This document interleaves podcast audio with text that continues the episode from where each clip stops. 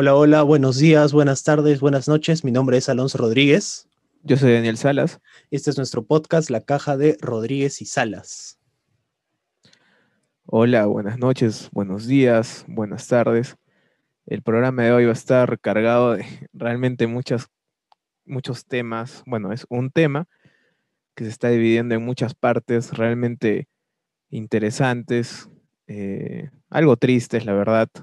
Preparando el, episodio de hoy teníamos otra expectativa algo más alegre, pero lamentablemente no ha sido así.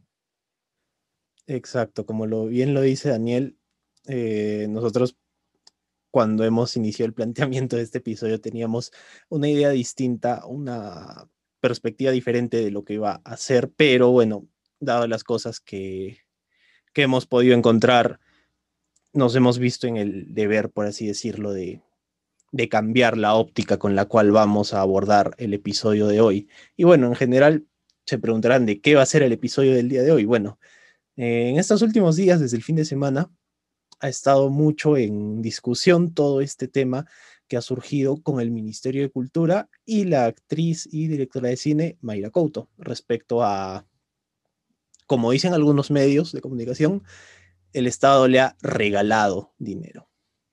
Así es como lo dicen algunos medios de comunicación, cosa que obviamente es completamente errónea y eso es malinformar a la población.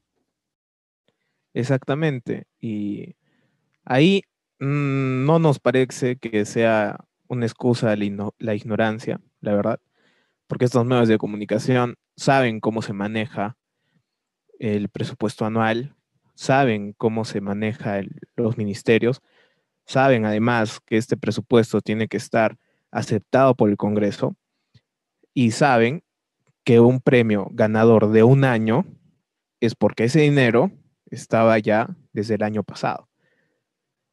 Entonces, todas estas cosas que lamentablemente en los medios de comunicación más sensacionalistas han puesto en portadas eh, sin ningún tipo, ni han hurgado en lo que realmente ha pasado. O sea, le han pasado criticando a, esta chica Mayra Coto, que bueno, como hablábamos con Alonso, puede ser o no que nos guste, pero es un premio que lo ha ganado. No es un regalo, no ha sido un robo ni nada, ha sido un premio de la que ha sido ganadora.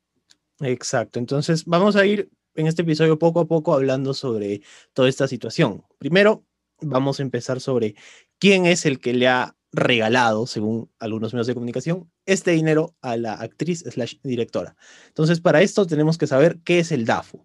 El DAFO es un órgano o una parte del Ministerio de Cultura. Vendría a ser la dirección del audiovisual, la fonografía y los nuevos medios. Entonces, eh, este órgano del Ministerio de Cultura, ¿de qué se encarga? Se va a encargar de proponer promover y ejecutar políticas, planes, estrategias y normas para desarrollar todas estas industrias. La industria audiovisual, que vienen a ser eh, películas, series, eh, videoclips, por ejemplo, la fonográfica, que viene a ser, por ejemplo, la música, y de nuevos medios. Nuevos medios es un término un poco abierto que se refiere a todo lo nuevo que se desarrolla con el paso del tiempo, ¿no? Entonces, para tratar de poder catalogarlo, se le pone este nombre. Y bueno. Exacto. Eh, ¿Qué ocurre con el DAFO? El DAFO es el órgano encargado del Ministerio de Cultura en realizar ciertas convocatorias, vamos a decirle. Estas convocatorias son a fondos de estímulos económicos. Entonces, ¿esto qué significa? Que si tú quieres realizar, por ejemplo, una película, un documental, un cortometraje o el episodio piloto de una serie que tú quieres hacer y te falta dinero, tú puedes recurrir al DAFO, a una convocatoria que realizan anualmente y concursar junto con otros proyectos de todo el país para ganar un premio, que vendría a ser dinero en efectivo para que tú puedas costear los gastos de producción o lo que sea que para que lo necesites, con tal de que sea obviamente para desarrollar una de estas cosas, ¿no? Exacto. Y bueno, de este premio el monto total asignado fue de 600 mil soles, de los que se reparte entre los ganadores de lo que Aloncito acaba de decir, de las diferentes categorías y como máximo el premio es de 75 mil soles para cada uno.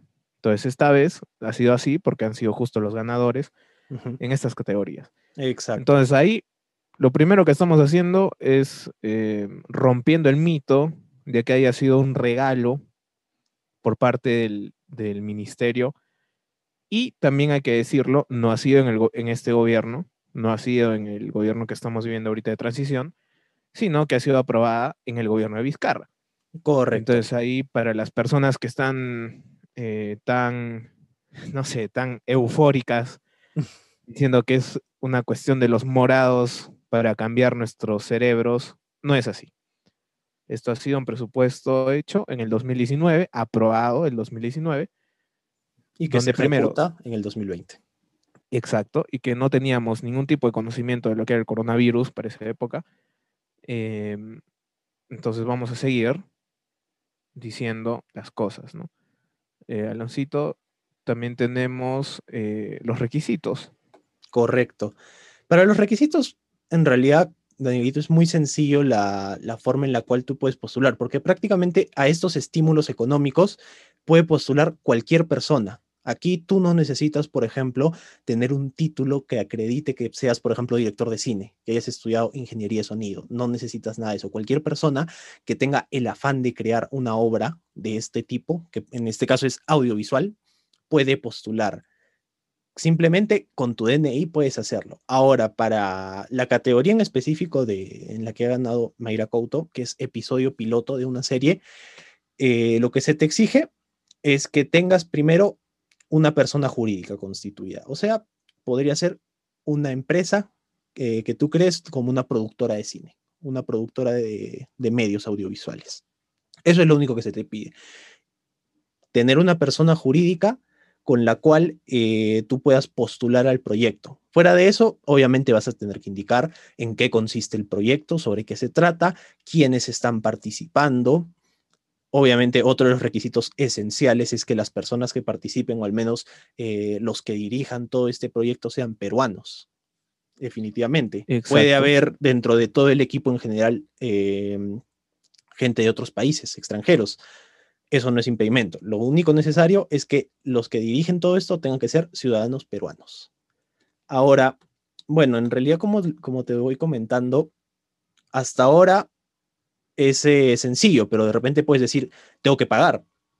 Tengo que pagar, no sé, alguna tasa, eh, algún derecho de inscripción o algo así. No, tampoco. No tienes que pagar nada, es gratuito. Entonces, el Estado prácticamente es como que le pide a la gente que entre a estos eh, concursos, vamos a decirlos, ¿no? Para ganar estímulos económicos.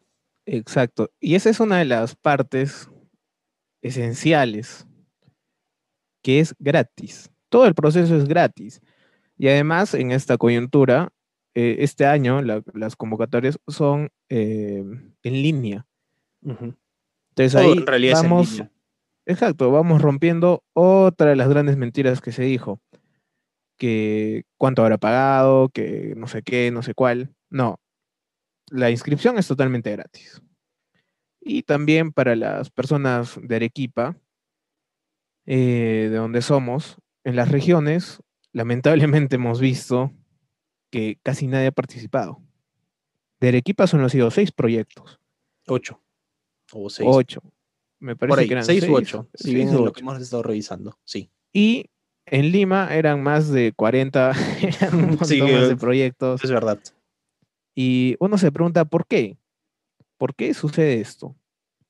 Yo creo que la principal el principal porqué es por una cuestión de desinformación y por una dejadez de nosotros mismos, los artistas que nos llamamos y que también he visto mucho que se desgarran las vestiduras diciendo cómo el arte y no sé qué. Y bueno, era tan simple como entrar al Ministerio de Cultura. En tres clics ya sabíamos qué se necesitaba, a dónde podíamos acudir, porque en Arequipa estas empresas, hemos estado viendo, hay varias empresas no, personas eh, jurídicas, porque. Bueno, personas técnicamente son empresas. Exactamente. Casi todas son empresas. Por ejemplo, una, ocupas colectivo audiovisual. Este es un colectivo. Otra, Six Lab SAC. Esa sí es empresa, por así decirlo. Exacto. Entonces, de que había, hay. Entonces, ahí hay que ver una cuestión de las ganas que uno tiene por hacer las cosas. Ahora continuamos. Eh, una cosita ahí antes de continuar. Sí. También habría, ¿no? Que, que reconocer, si bien también hay algo respecto a, vamos a decir, por parte del mismo artista que muchas veces está desinformado en estos temas, también es la obligación ¿no? del Ministerio de Cultura, que ahí también se nota una gran ausencia por parte de ellos o en su labor, porque si bien eh, estos estímulos se obliga o se requiere que el ministerio haga la promoción de vida a nivel nacional, esta promoción o esta campaña de publicidad que reciben estos estímulos, al menos eh, hablando de acá en Arequipa, es completamente nula. Es totalmente nula. No vas a ver en ningún noticiero, en ningún diario, o fuera del diario El Peruano, que obviamente es el diario oficial del país, ¿no? Pero fuera de ese no vas a ver en ningún lado información respecto a estas convocatorias que se realizan anualmente. Y la única, eh, el único lugar donde lo vas a encontrar es en las páginas del Ministerio de Cultura, ya sea en su página oficial o en sus redes sociales, Facebook, Instagram, Twitter. Son los únicos lugares donde vas a poder encontrar toda esta información. Entonces ahí también eh, hay que reconocer que el Ministerio de Cultura no está cumpliendo muy bien con su labor de informar a la población, ¿no? Porque bueno, ya una cosa sería de que esté, no sé, haya banners, haya gigantografías por muchas partes de la ciudad que digan, ¿no? Estímulos 2020, 2021, postula en, pero no las, no las hay tampoco, ¿no? Entonces, eh, van yendo a nuestra propia experiencia. Eh, Daniel, más o menos hace cuánto nosotros tenemos conocimiento de estos estímulos. Hace un año. Exacto, no pasa del año y medio, dos años que nosotros sabemos de esto y es porque nosotros nos enteramos debido a que fuimos a un curso en Lima y ahí uno de los profesores nos comentó de la existencia de esto y si no era por él que nos comentaba, nosotros no estábamos ni enterados. Entonces ahí se nota también Eso es la omisión que está cometiendo el Ministerio de Cultura en sus funciones. Eso es muy cierto, Aloncito. Eh, lamentablemente, seguimos viviendo en un país centralista. Eso es innegable. Y bueno, acá yo veo también que el Ministerio de Cultura en, en Arequipa, yo donde más veo que ha puesto ha sido un poco en la música, netamente en la Sinfónica de Arequipa y en algunos otros programas, pero son muy reducidos y de poco alcance. Entonces, ahí, por ejemplo, en ninguna de, la, de los banners del Ministerio de Arequipa he visto una publicidad, o si la ha habido, ha pasado totalmente desapercibida. Entonces ahí estamos también haciendo un llamado, si se puede, al Ministerio de Cultura de aquí, de, de Arequipa, que muchas veces también está totalmente desconectado de lo que vive el artista, de lo que vive y de las cosas que hay en Lima. Entonces también por ahí eh, realmente el ministerio necesita un poco más de difusión. Y además es el ministerio, o sea, no estamos hablando de una de un colectivo que nadie conoce, no estamos hablando. No es una ONG. exacto. Un colectivo cultural, no es una asociación cultural, es el ministerio. Hay realmente una jalada de orejas al ministerio porque no hay mucha publicidad. Exacto. Em, bueno, ahora sí hay que ver el resumen de etapas del concurso. Eh, Aloncito, tú tienes toda la, información de este. Exacto. bueno, estas eh, etapas. Vale aclarar algo que, que, parece que nos hemos olvidado de decir al inicio. Todo lo que estamos comentándoles aquí y todo lo que se está diciendo es información pública que la puede ver cualquier persona en cualquier momento, en cualquier lugar, desde la página del Ministerio de Cultura. Bueno, en este caso, estímuloseconómicos.cultura.gov.pe. Ahí encuentran toda la información que nosotros ahora mismo estamos leyendo. Ahora sí, vamos con las etapas del concurso. Bueno. Y Aloncito, vamos a dejar los links. Exacto, eso es muy importante. En, porque a veces y en Facebook. Exacto, a veces es, eh, yo entiendo, por, por, lo que estudio derecho es muy engorroso eh, buscar en los portales de transparencia de municipalidades, ministerios, porque están, hay que ser sinceros, están pésimamente hechos, están mal diseñados. Entonces, muchas veces eh, lo que se podría encontrar fácilmente se demora una eternidad en encontrarse, porque están mal hechos. Ahora sí, pasamos con las etapas del concurso. En este caso, como les dije, este fue el concurso de lo que es pilotos de serie. Entonces, si tú querías hacer, por ejemplo, el primer episodio de una serie que tenías pensada, postulabas a este concurso en específico. Las etapas son, primero, eh, la convocatoria pública, que el ministerio la tiene que, que hacer a través de un cronograma donde se estipulan los plazos, ¿no? Que bueno, ahí el pública se dudaría un poco porque esto se entiende legalmente como que se publique en el diario El Peruano y listo. Más nada, pero siendo sinceros, ¿qué es cuántos ciudadanos de a pie, comunes y corrientes, leen El Peruano? Entonces ahí ya hay una cosita para observar. Siguiente. La formulación y absolución de consultas. Esto es, por ejemplo, si tú tienes una consulta respecto a tu proyecto de si es apto para, postular, por así decirlo, puedes formular una consulta, ¿no? Y obviamente el ministerio, por los canales correspondientes, que en este caso van a ser virtuales, te va a contestar. Luego de eso, la presentación de postulaciones. Aquí ya es prácticamente enviar toda la documentación necesaria para postular a este concurso. Luego viene la revisión de postulaciones. Esta revisión la va a realizar la DAFO, que bueno, ya hemos dicho lo que es la DAFO, ¿no?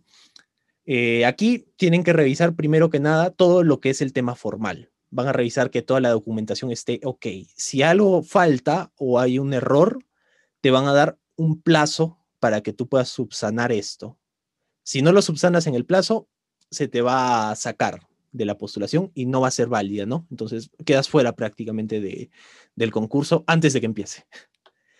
Una vez que se revisan todas estas postulaciones, las que hayan pasado el filtro, por así decirlo, van a ser evaluadas. Para esto se nombra un jurado que está conformado por tres personas. Estas tres personas eh, tienen que ser, obviamente, ahora sí, tiene que ser gente especializada, ¿no? Que conozca sobre el rubro, sobre el tema. Entonces tiene que ser un guionista, un productor audiovisual y alguien especializado. Estas tres personas van a evaluar todos los, todos los proyectos que hayan pasado la valla, por así decirlo, teniendo en cuenta criterios de calidad, originalidad del proyecto, la coherencia entre los aspectos técnicos y financieros, porque tengamos en cuenta, como ya lo dijo Daniel, para esta categoría el monto total que se va a repartir entre todos los ganadores es 600 mil soles. Entonces, puede que, por ejemplo, te toque 75 mil, 40 mil soles, eso ya depende. Entonces, tienes que ver también con ese presupuesto que vas a hacer, porque, por ejemplo, con 40 mil soles no te vas a hacer un Star Wars, no vas a hacer un Señor de los Anillos. No la Ahora, no la. Siguiendo con otro criterio, es el aporte del proyecto al desarrollo de la actividad audiovisual del país. O sea, qué tanto impacto va a tener tu proyecto en la, a nivel nacional, ¿no?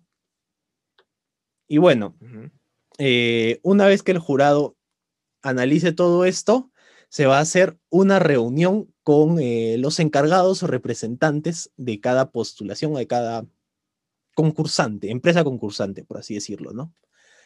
Esto se realiza, eh, bueno, obviamente por la situación actual se realiza por Google Meet, bueno, por videollamada, ¿no? Esto es prácticamente un pitch.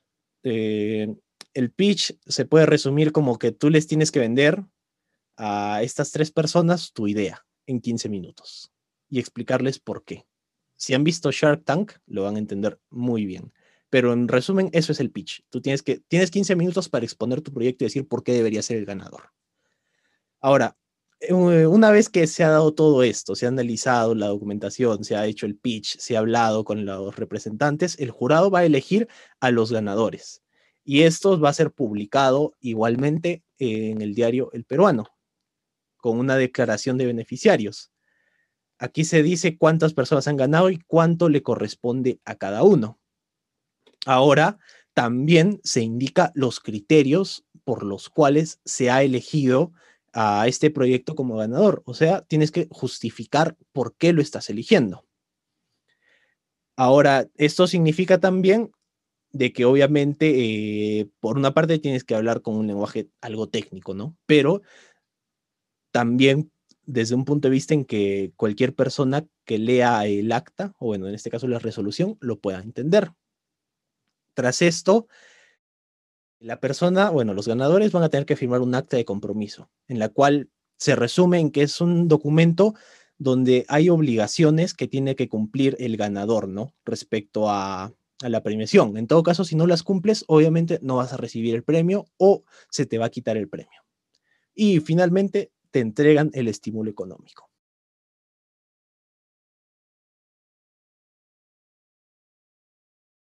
Es así de claro, como lo ha dicho Aloncito. Un poco engorroso. Es un poco engorroso, pero es como cualquier concurso. o sea, tampoco esperemos que de un momento a otro te digan, ah, ya, chévere, manito, ganaste al día siguiente. Exacto. No, es así. Ahora, hablemos, hablemos de esto, de, de, la primera etapa, que es la presentación de proyectos y la subsanación. Como decíamos, de Arequipa son seis los que entraron, postularon y fueron aprobados. Estos seis, todos fueron aptos. Exacto. Pero algo que, ah, que hay que tener en cuenta es que este estímulo también tiene que ser para un proyecto que se venda a nivel regional. Eso es lo que estábamos hablando para hacer este, este programa, que la mayoría, bueno, los arequipeños todos han sido, a ver, vamos a dar los seis porque no son muchos. Entonces, el primero es el Ocupas Colectivo Audiovisual. El proyecto es del Valle de la Ciudad, Guayachas. El productor es Javier Málaga. El segundo fue Camerata Zafirus EIRL. El nombre es Cambio 90. Los productores son Andrei. Andrei. Eh, ¿Cómo era el apellido de Aloncito? Eh, a ver, espera. Es un apellido por ahí de Rusia, impronunciable, de Vinatea, el productor. Eh, Sierra Sur Audiovisual, El Misterio del Kipu y la Sacerdotisa del Cao. La productor fue Marichela Bilba. Vilca. Six Lab Sac, Vilca. Rehab, Rehabilitación. El productor fue Carlos Fernández. Control más Arte quiénes son la pandilla Zancuda, el productor de Javier Salinas. Y el número 6, Jope Art Video, Guaira y el Ocupacha, el llamado de la tierra, del productor eh, Pedro Flores. Entonces ahí ya vemos eh, que los proyectos han sido meramente regionalistas, eh, que, no está nada mal, o sea, no, no, decimos que los proyectos no los hemos visto, pero vemos que son bastante regionalistas, eh, un poco de historia, ¿no? El único que me parece que no sería para vender tan regionalista sería Rehab, porque incluso viene con un nombre en inglés. Claro. Y eso ya es completamente. es uno. Pero después todos los, demás son temas regionales o más eh, relacionados con la cultura local, por así decirlo, ¿no? Exacto. Y viéndolo de un lado monetario, no va a poder ser distribuido a nivel de toda la región de esta parte del mundo. ¿no? Por ejemplo, esto te lo llevas a Argentina y va a ser no tan visto. es de nicho, yo creo.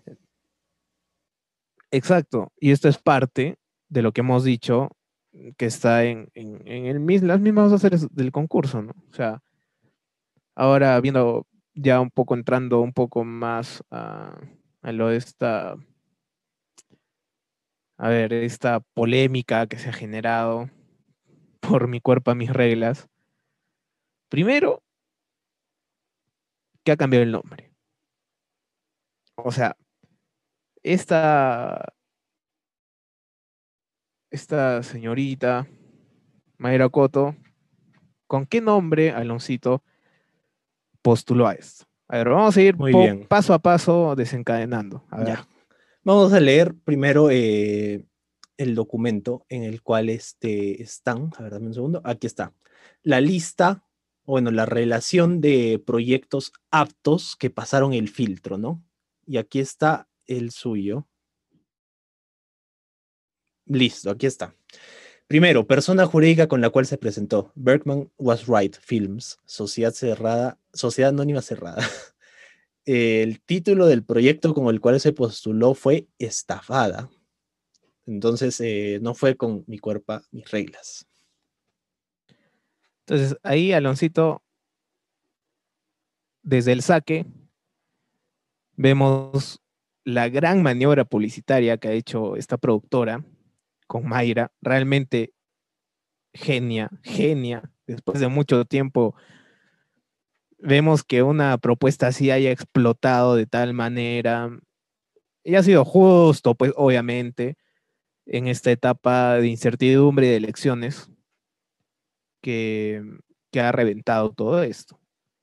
Entonces, a ver, primero, como postulante yo, si no he ganado, yo también puedo hacer una queja, porque primero, ha cambiado de nombre.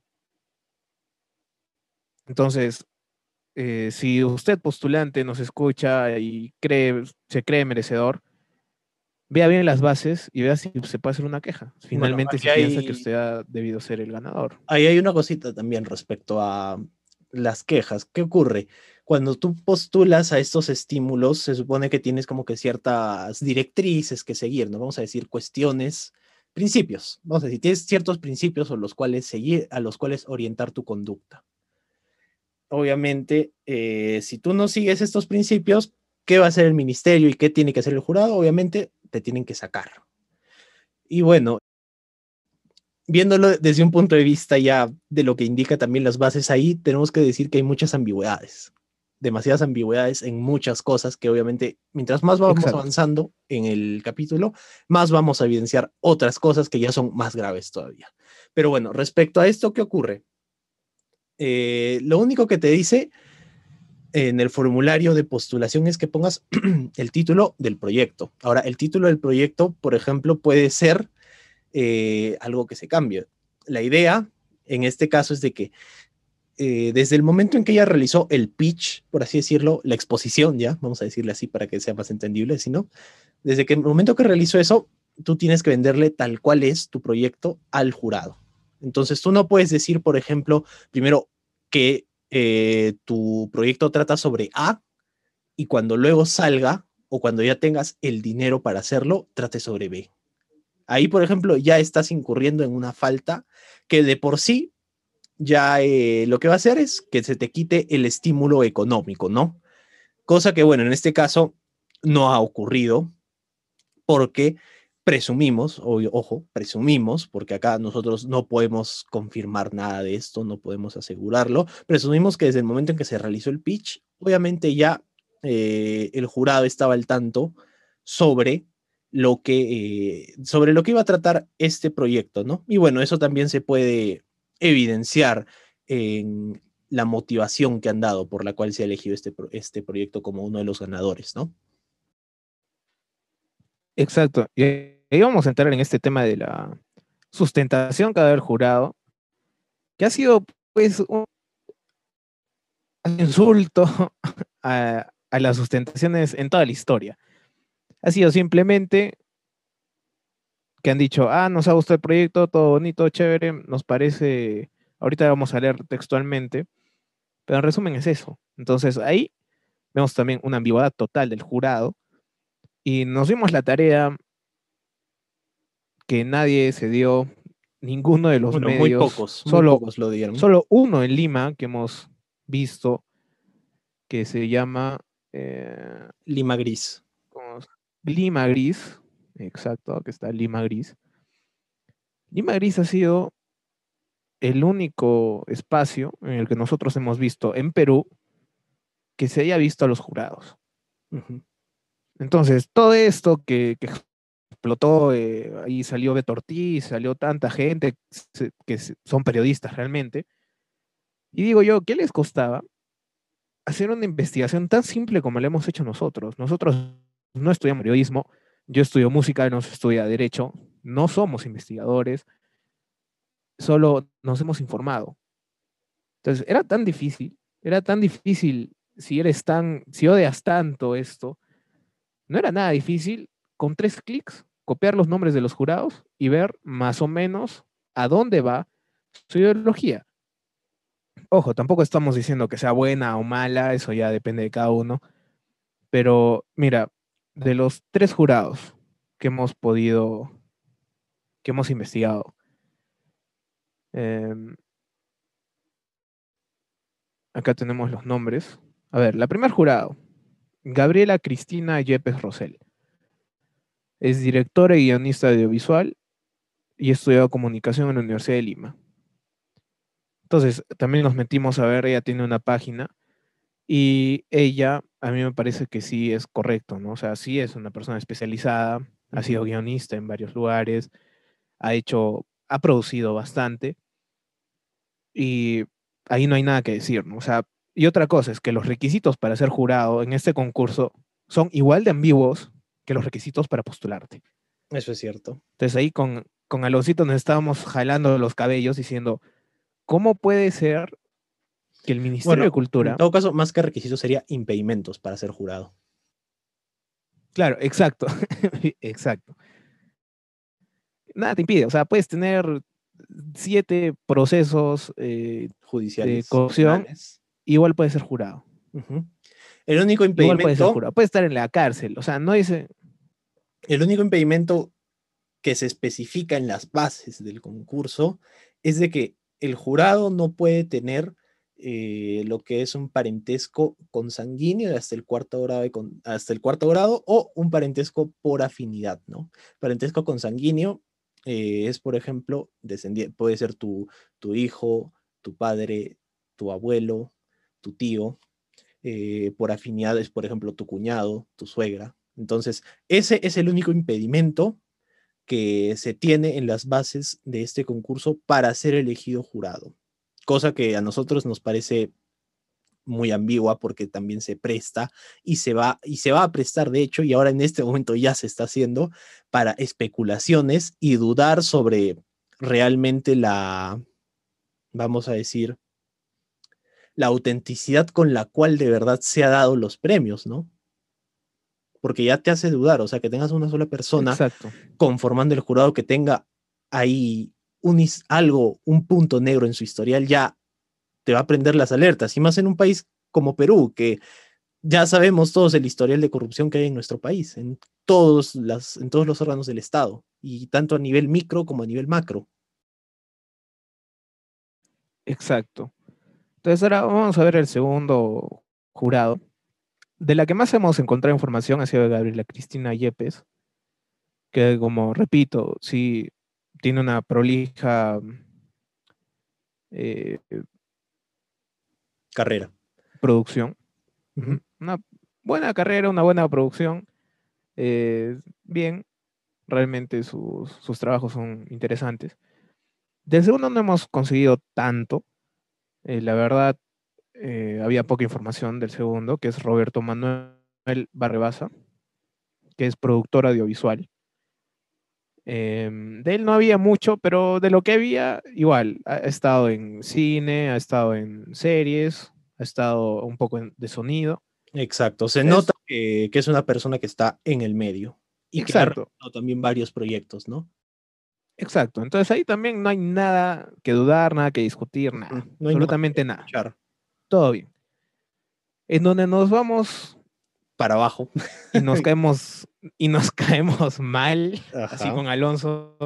Como repetimos, estábamos haciendo el programa y yo le decía a Aloncito al inicio en la investigación, le decía, oye, de verdad espero que todo sea claro como el agua, que no haya nada, y nos cae este baldazo agua fría, que es el señor Bernardo Ernesto Bergueret Valverde. Entonces, ojo, repetimos, todo esto está público, lo pueden ver, nosotros no estamos ni acusando ni nada, a nadie, estamos dando la información pública, que ustedes la pueden buscar, que está en internet. Y lamentablemente con este último nombre nos topamos con algo terrible, con una denuncia con Argentina. Denuncia todavía realizada por el Ministerio de Cultura de Argentina. Exacto. Y repetimos una vez más, para que no haya ningún tipo de problemas, esto está público. Es una denuncia del 2018 por 7 mil, casi 7 mil pesos. No, no, no, te estás equivocando. Que para el 2018 era 6.5 millones de pesos. Exacto, 6.5 millones, siempre me confundo. Millones, millones, que en 2018 valía mucho más. Es un montón de plata. Y esto, ¿a qué condujo? Primero a la separación de del cargo. Del cargo, pero no de, la secretaria, me parece que era. Eh,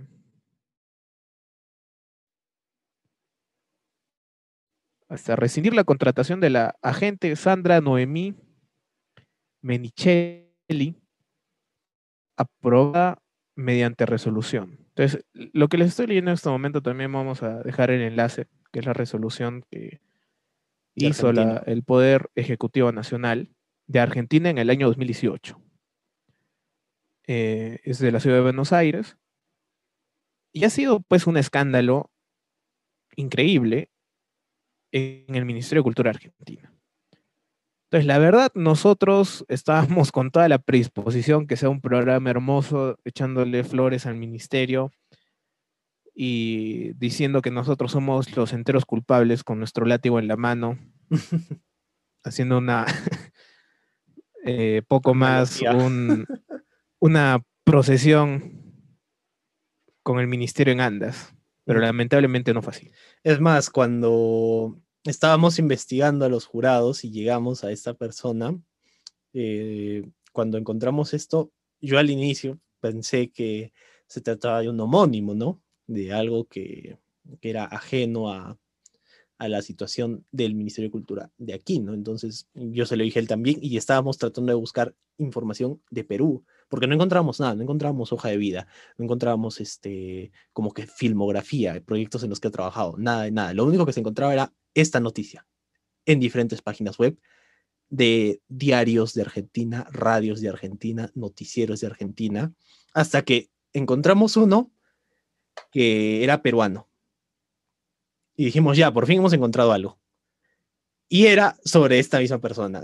Eh, lo que resultaba que la persona acusada, ojo, acusada, porque todavía no hay una sentencia, acusada por estos delitos de, corrupción en Argentina es la misma que está fungiendo como jurado aquí en Lima, Perú, para el Ministerio de Cultura.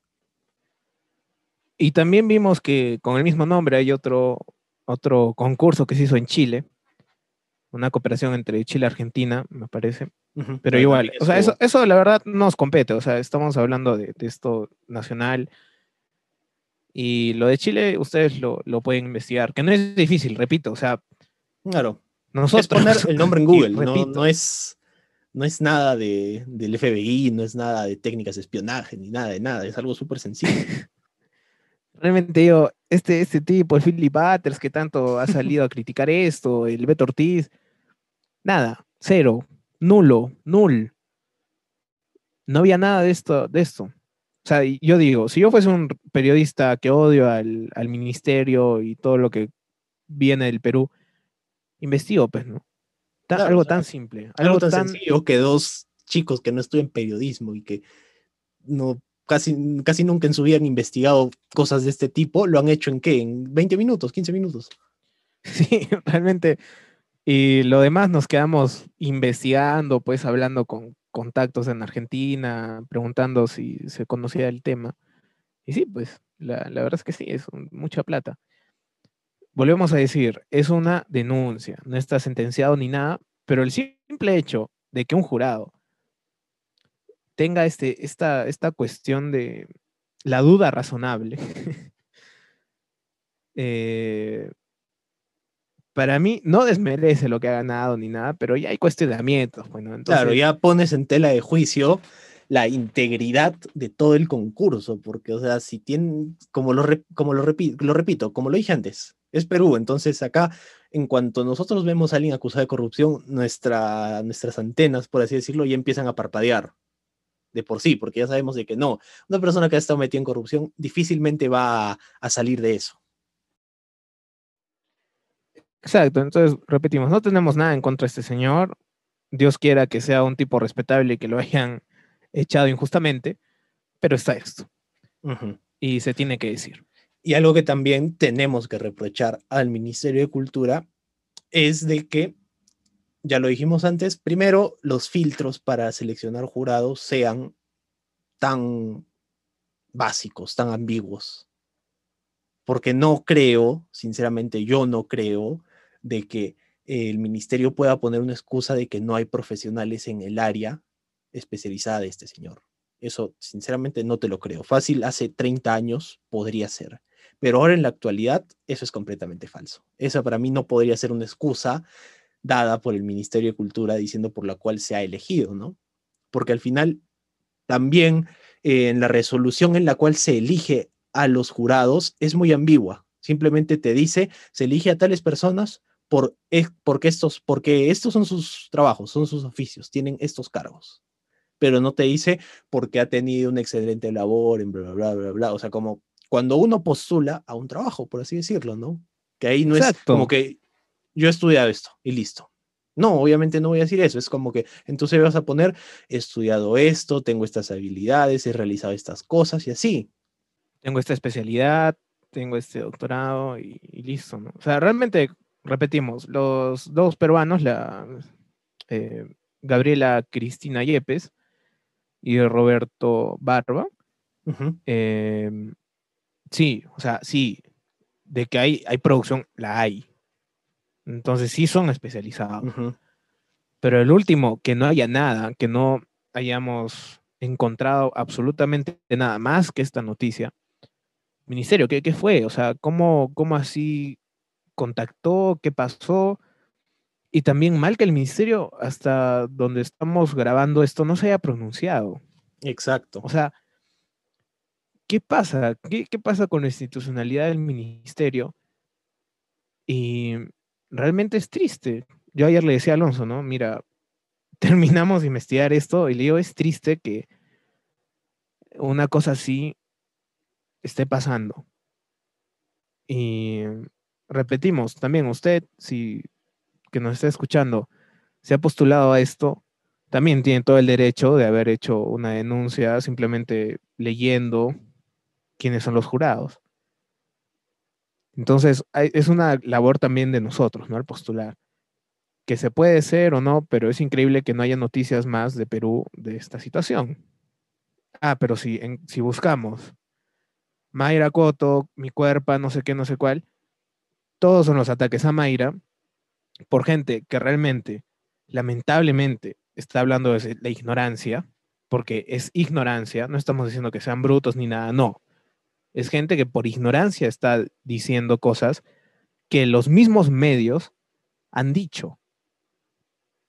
Entonces, a ver, por favor, el, que hizo el meme de, ese que el oxígeno, no, Alonsito, no sé si te acuerdas que me pasaste ese meme del oxígeno. Sí, del niño que, que dice que necesita oxígeno porque se está muriendo y al costado está Mayra Couto con su pañuelo verde feminista y un trofeo con, 70, bueno, con, un con varios fajos de billetes, ¿no? Entonces, a ver, eso es totalmente de la ignorancia. Ha salido. Claro, con aumentar el morbo. Claro, con ánimo de hacer el mal. O sea, finalmente ya pegando el concurso, listo. O sea, podrás hacer mil cosas, podrás investigar como ahora, pero investiguenlo bien. Claro. Entiendo, desde el punto de vista artístico puedo entender que es crítica social, sí, pero desde el punto de vista artístico, ese meme está bien, pero si lo analizas bien, ese meme es simplemente demuestra que no sabes cómo es la situación, ¿no? Porque lo volvemos a decir, este dinero que se ha regalado, entre comillas, porque no se ha regalado, lo ha ganado, eh, este dinero se ha hecho desde el presupuesto general de la República del año 2019, que se presenta en noviembre de ese mismo año. Díganme, ¿quién en este país o quién en casi todo el mundo, excepto en Asia, en China, ¿Quién sabía para noviembre del 2019 que en cuestión de unos cinco meses en adelante iba a haber una pandemia mundial que iba a poner en crisis a todo el sistema de salud peruano? Díganme, ¿quién sabía? Nadie lo sabía. Entonces, obviamente ese presupuesto se hizo teniendo eh, un análisis a futuro distinto del que iba a ser la realidad, tristemente, ¿no? A nadie nos, a nadie nos agarró bien toda esta situación de la, de la pandemia. Yo creo que a nadie. Entonces, ahí ya hay una cosa. Ahora, diferente sería que, por ejemplo, fuera el próximo año. Ahí sí, yo creo que sí se debería de reprochar al gobierno y también al Congreso, porque al final Este presupuesto lo elabora el ministerio, el ministerio, de Economía y Finanzas y se sustenta ante el Congreso. Y el Congreso al final es quien va a decidir si se aprueba o no se aprueba. Y si no se aprueba, se va a usar el presupuesto del año pasado. Entonces, si esto ocurriera el año 2022, yo sí le reprocharía tanto al gobierno como al Congreso, que por qué es que se está asignando tanto presupuesto a esto y no a lo otro, que es más necesario, ¿no? Exacto. Y además entender que son incentivos. O sea, todo esto que está pasando ha pasado siempre. Y mira, el año pasado con Jarana, que es una, una historia de dibujos animados, de la historia de, de la jarana, me parece que se desarrolla en Estados Unidos. Es, una historia interesante. A ver, señores, ¿quién habló de eso? ¿Quién, quién publicitó el ministerio o los incentivos que está dando antes de esta payasada realmente, que yo veo que no hace más que generar morbo y generar odio. Exacto. Y además es totalmente absurdo. O sea, me da risa que dicen, en esta coyuntura, ¿cómo dan tanto dinero? Primero, haciendo la desinformación total y segundo, generando una separación en algo que no tiene sentido. Claro, cuando Pacha recibió el estímulo económico, a ver, díganme, un solo medio de los que está criticando actualmente que haya informado sobre eso. Díganme, uno solo. No hay, no hay ni uno. Y bueno, ahí Mayra, realmente la publicidad que se está haciendo es, increíble. Eh, toda la plata que está generando, que va a generar por tu compartida, querido amigo troll que odia todo, lo que tenga que ver con lo verde. Y hablas muchas veces desde la ignorancia, lamentablemente, eh, ¿qué genera que tú compartas eso? Que se hable más del tema. Entonces, si te molesta esto, era tan fácil como investigarlo. Hasta ahorita, todas las publicaciones en Facebook que yo he visto, ninguna, ninguna, no hay una sola que haya visto que se haya investigado lo que estamos haciendo nosotros. Yo he visto algunas excepciones respecto a la documentación, pero a este punto al que nosotros hemos llegado, no es por echarnos flores tampoco, pero eh, no, no se ha llegado. Ahora, creo que también el jurado eh, adelantó un poquito esta situación, ¿no? O sea, ya más o menos se la vio venir. Y esto lo podemos ver en la motivación por la cual eligieron eh, como a uno de los ganadores a este proyecto. Vamos a leerla. Aquí la tenemos. Listo, la motivación es por su apuesta por la comedia de situaciones, con originalidad y con enfoque de género, por su manejo de recursos técnicos, logísticos y artísticos, que lo vuelven factible y de alcance nacional y regional. En esta última parte, sobre todo, encontramos uno de los motivos principales por los cuales este proyecto ha sido uno de los ganadores, alcance nacional y regional. ¿Esto qué significa? Que puede pegar tanto aquí como en Perú, como puede ser en Chile y Argentina, u otros países de, esta región. Claro, y bueno, realmente poniéndonos en, esa, en ese momento histórico, eh, también estábamos en toda la efervescencia de las marchas acá de la, del movimiento feminista, y repetimos, no estamos hablando todo esto defendiendo ni al feminismo ni a nadie, ni a Mayra. O sea, esto no es una, no es una defensa, no estamos diciendo que tiene toda la razón. Lo que estamos sacando aquí es el cómo se ha ganado y las motivaciones. Exacto. Entonces, obviamente, los jurados tenían esa, bueno, tienen esa parte de la ideología de género y todo, ¿no? Pero repetimos, se ganó con el nombre estafada. No con mi cuerpo a mis reglas. Volvemos a decir. Entonces ahí también el ministerio hasta ahorita no ha salido a dar una aclaración de si está bien o está mal que haya hecho ese cambio o si se puede hacer, porque en las bases tampoco está. Entonces hay ahí toda una bola de, de, aumentando de cosas mal dichas o dichas a medias, eh, ambigüedades, y a ver, Alonsito, sigue leyendo esta resolución. Bueno, en realidad, lamentablemente, eso es lo único por lo cual, la única exposición de motivos por las cual se ha elegido como uno de los ganadores de este proyecto, que eso también a mí me parece muy debatible, porque, mira, por ejemplo, acá, en, esta simple, en este simple párrafo de tres líneas, dos líneas y media, porque en la tercera línea solo hay dos palabras, ya, vamos a ver. Eh, ¿qué, define, ¿Qué define el jurado como originalidad? Eso por ahí ya es muy debatible porque obviamente la originalidad es una cuestión muy subjetiva. Entonces, ¿cómo definen la originalidad? ¿Cómo explican que tiene originalidad el proyecto? Yo, ojo, no estoy atacando eh, el proyecto de Mayra Couto. Simplemente hago estas interrogantes que cualquier otra persona puede hacer. ¿Por qué lo han elegido? ¿Por qué dicen que es original? Ahí deberían de explicar por los motivos son estos, porque no sé, este, presenta situaciones eh, que no se ven muy, muy seguido en la televisión peruana, o yo qué sé, ¿no? O sea, cosas que vayan por ese hilo conductor, pero lo único que ponen es con originalidad. Entonces esto también se presta mucho a esto, a que sea criticado. Como lo dijo Daniel, ahora mismo el ministerio brilla por su ausencia, porque esta situación pudo haber separado, o al menos disminuido un poco el impacto negativo con un simple pronunciamiento indicando tales cosas o ciertas cosas, cosa que el ministerio hasta el día de hoy que estamos grabando, que es jueves 4 de marzo, no lo ha hecho. Exacto. Entonces ahí también, como dices, originalidad. Mira, era, yo digo, tan simple, decir, eh, no sé, hasta decir, no es como de vuelta al barrio, pues. O sea, presenta situaciones diferentes a las vistas en la televisión nacional actual.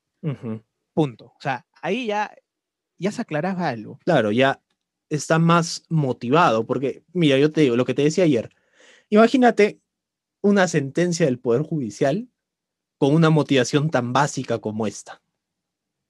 Que diga, es culpable de homicidio porque lo hizo.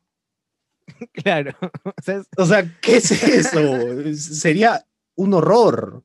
Sería un horror y eso sería completamente este, anulable, porque no, no estás explicando nada. Eh, una cosa es decir, lo, es culpable porque lo mató, a decir, es culpable porque se ha podido evidenciar a través de los actos de la persona que tal, a tal fecha, a tal hora, en tal lugar, estuvo con un arma en tal en tal ubicación, le disparó a tal persona en tal área y se puede determinar por la autopsia y así, o sea, es completamente distinto, ¿no? Ahí, por ejemplo, estamos viendo que se entiende los motivos por los cuales tú estás sentenciando a alguien, pero en esto no entiendes, o sea, ¿por qué dices que es original?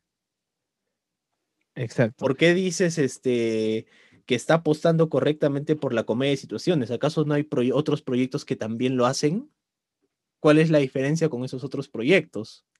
Sobre la parte técnica, que dice manejo de recursos técnicos, logísticos y artísticos, ahí yo no puedo discutir nada. Y creo que eso no nos compete a nosotros porque ahí nosotros no conocemos el área a profundidad, ¿no?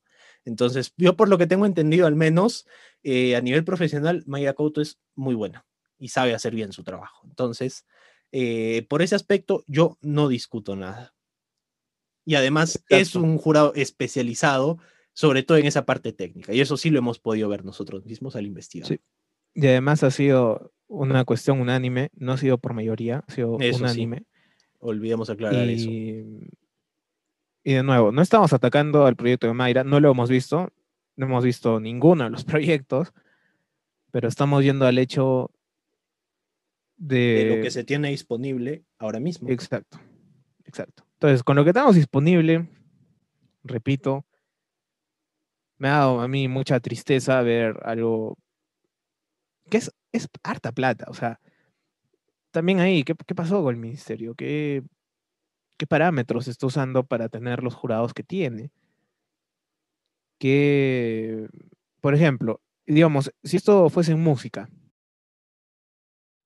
ya, ponte, ponen a Tony Zucker, que es ganado de Grammy. Ponen a, no sé, a un maestro de la, de la Universidad, de Música de Lima y al final ponen a Toño Centella o, a alguien, no sé, a, a Vencia Mesa, que ha tenido todo un proceso y del disparo, que no sé qué, no sé cuál.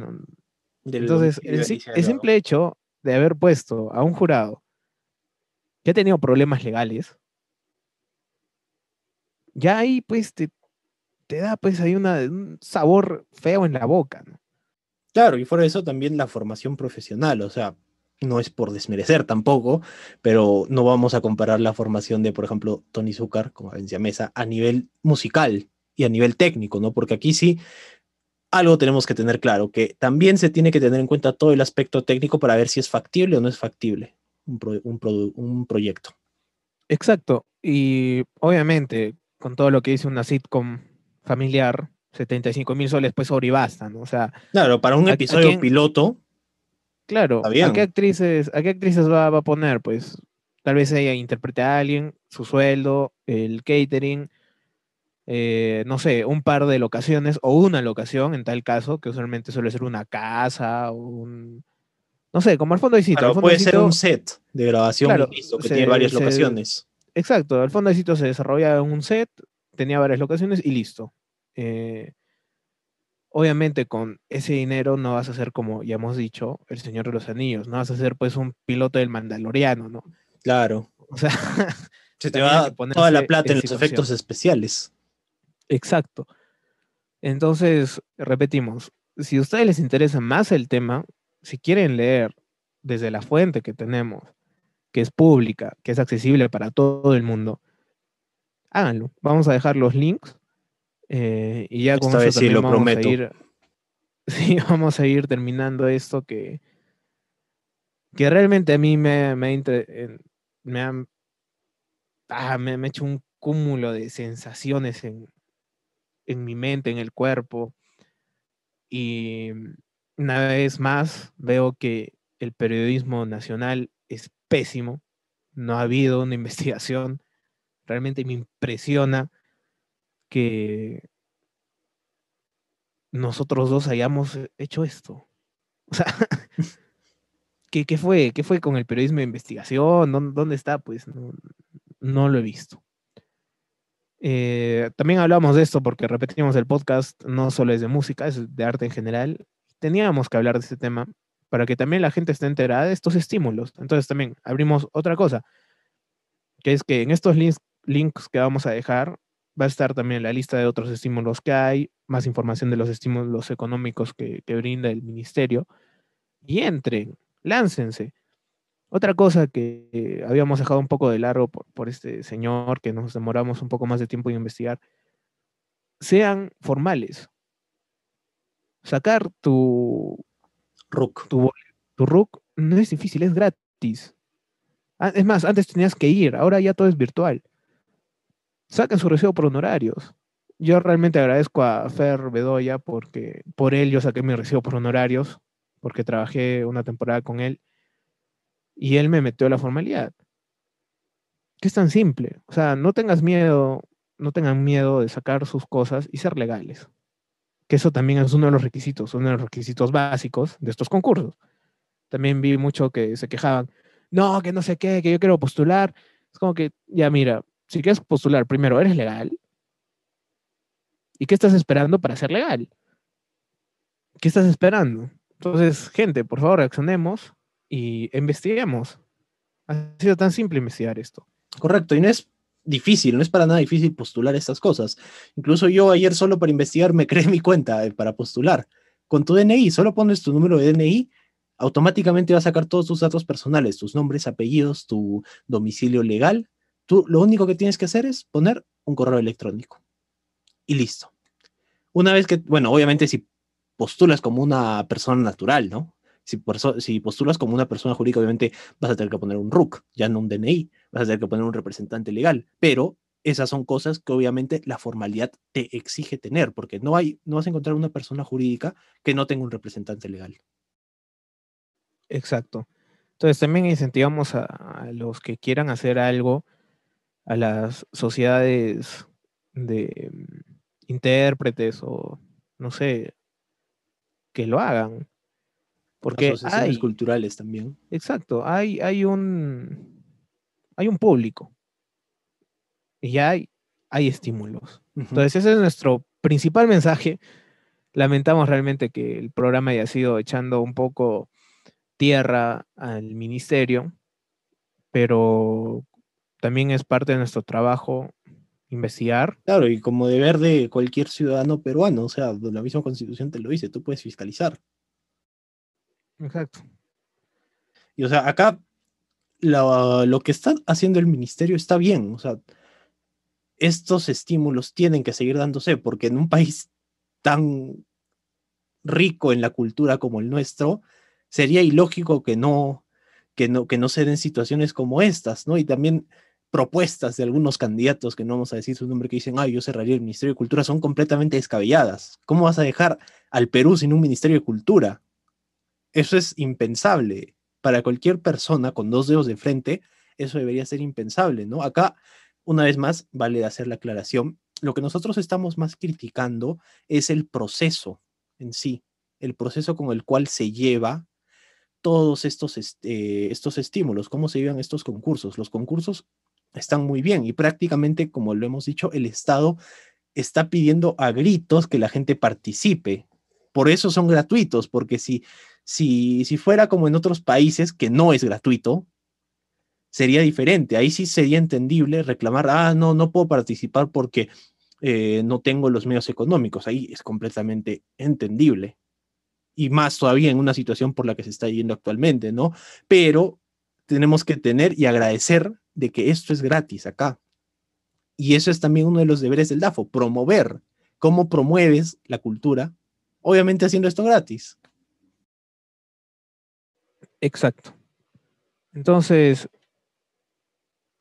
em, ya estamos cerrando este programa tan realmente controversial. Aloncito, lo bueno es que es abogado y ha sabido interpretar bien las todo eso, ¿no? Que bueno, por ejemplo, yo leo todas las sentencias, todo, todo lo que sale y no entiendo pues mucho, ¿no? Realmente lo, lo, lo, bueno de Alonso, Alonso se le ha hecho linda ahora por los tecnicismos y demás. Está en mi cancha el día de hoy.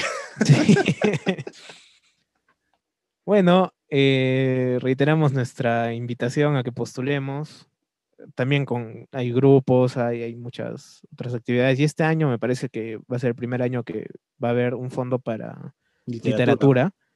Exacto. Entonces, gente, sí se puede. Hagámoslo, investiguemos, hagámoslo bien. No tratemos de tumbarnos el ministerio, no, no metamos hate sin saber, sin haber, sin haber investigado. Nosotros lo hemos hecho y por eso estamos no denunciando, sino informando a la población a, los que nos escuchen lo que está pasando y esperamos que cambie, ¿no? Que realmente para un futuro esto cambie y sea para mejor, que haya un mayor filtro para los jurados y listo. Porque realmente el ministerio lo que hace está bien, como dice Loncito. El problema ha sido el proceso. ¿Algo más, Aloncito, que quieras añadir? Bueno, sí, recuerden, como lo dijo Daniel, eh, postular es gratis y no quita nada de tiempo. Es recontra sencillo y siempre es bueno por si acaso tener esto, porque quién sabe, de repente tú puedes ser el ganador del estímulo y puedes hacer por fin el proyecto que tienes en mente hace años, de años, de años. Yo conozco, por ejemplo, bandas que han sido eh, ganadoras de los estímulos económicos y wow, o sea, solamente con el premio han podido hacer muy buen material discográfico que les ha abierto muchas puertas. Entonces, ese pequeño estímulo puede ser el inicio de algo más grande. Entonces, eh, piénsenlo, analícenlo. Esto nunca está de más, como bien lo decían algunos de nuestros profesores, Daniel. Nunca, se, nunca es una pérdida de tiempo entrar a todas estas cosas. Exacto. Realmente gracias también a todos los profes de la PUC en los talleres que hemos estado que nos han abierto este mundo para que nosotros también lo digamos. Eso es todo por el programa de hoy. Por favor, revisen los links que vamos a dejar. Cualquier duda que tengan eh, en el tema, si no entienden algo de, la, de lo que estamos dejando, Alonso les va a poder ayudar. Realmente es su cancha, tiene todo el conocimiento. Y nos vemos el siguiente episodio ya metidos netamente un poco más en la música, vamos a tener un invitado muy especial y estamos en contacto. Muchas gracias por escuchar el podcast. Eh, ya saben, por favor, si tienen alguna duda, no dejen de escribirla en los comentarios. Adiós, cuídense mucho. Nos vemos la próxima semana. Cuídense, gente, lávense las manos, traten de quedarse en sus casas. El virus sigue. Cuidémonos.